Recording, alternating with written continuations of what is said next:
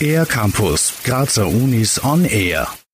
Mit der langen Nacht der Forschung gibt es am 20. Mai die Möglichkeit, aktuelle Forschung hautnah zu erleben. Ein Highlight ist eine Station des Projekts Wien und Graz Städte und ihre sprachlichen Strahlkräfte im Pop-up Store der Uni Graz. Das Projekt untersucht die Vielschichtigkeit von gesprochener Sprache in der Stadt. Gerrit Giroux, wissenschaftliche Projektmitarbeiterin, berichtet, warum Sprachwandel auch für Laien und Laien spannend ist.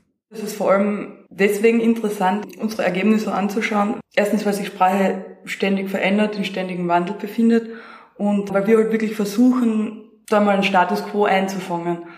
Und was bei uns eben auch sehr häufig aufkommt, ist Angst der Leinen und Leinen vom Sprachverfall. Wenn man sich aber mal solche sprachwissenschaftlichen Studien anschaut, dann sieht man auch als Laie, dass sich Sprache halt schon immer verändert hat, immer verändern wird und dass das was ganz Natürliches ist. Ursachen für Sprachvariation können beispielsweise Mobilität von Sprecherinnen und Sprechern oder Kontakt zu anderen Sprachvarianten sein. Gerrit Giroux erklärt, wie umfangreich das Thema ist. Variation betrifft quasi alle Ebenen der Sprache, also zum Beispiel die lautliche Ebene. Also ich komme zum Beispiel aus Kärnten, wie man wahrscheinlich hört. Kärnten gibt es die Kärntner Dehnung, wo normalerweise Vokale kurz ausgesprochen werden, wird in Kärnten gelenkt, zum Beispiel Wiesen für Wissen oder Unterschiede eben auch im Bereich der Wortwahl. Zum Beispiel in manchen Regionen Österreichs spricht man von Tomaten, in anderen Regionen spricht man von Paradeisern. Mit unterschiedlichen Sprachvarianten kommen wir alle täglich in Kontakt. Ernsthaft darüber nachgedacht haben aber wohl die wenigsten.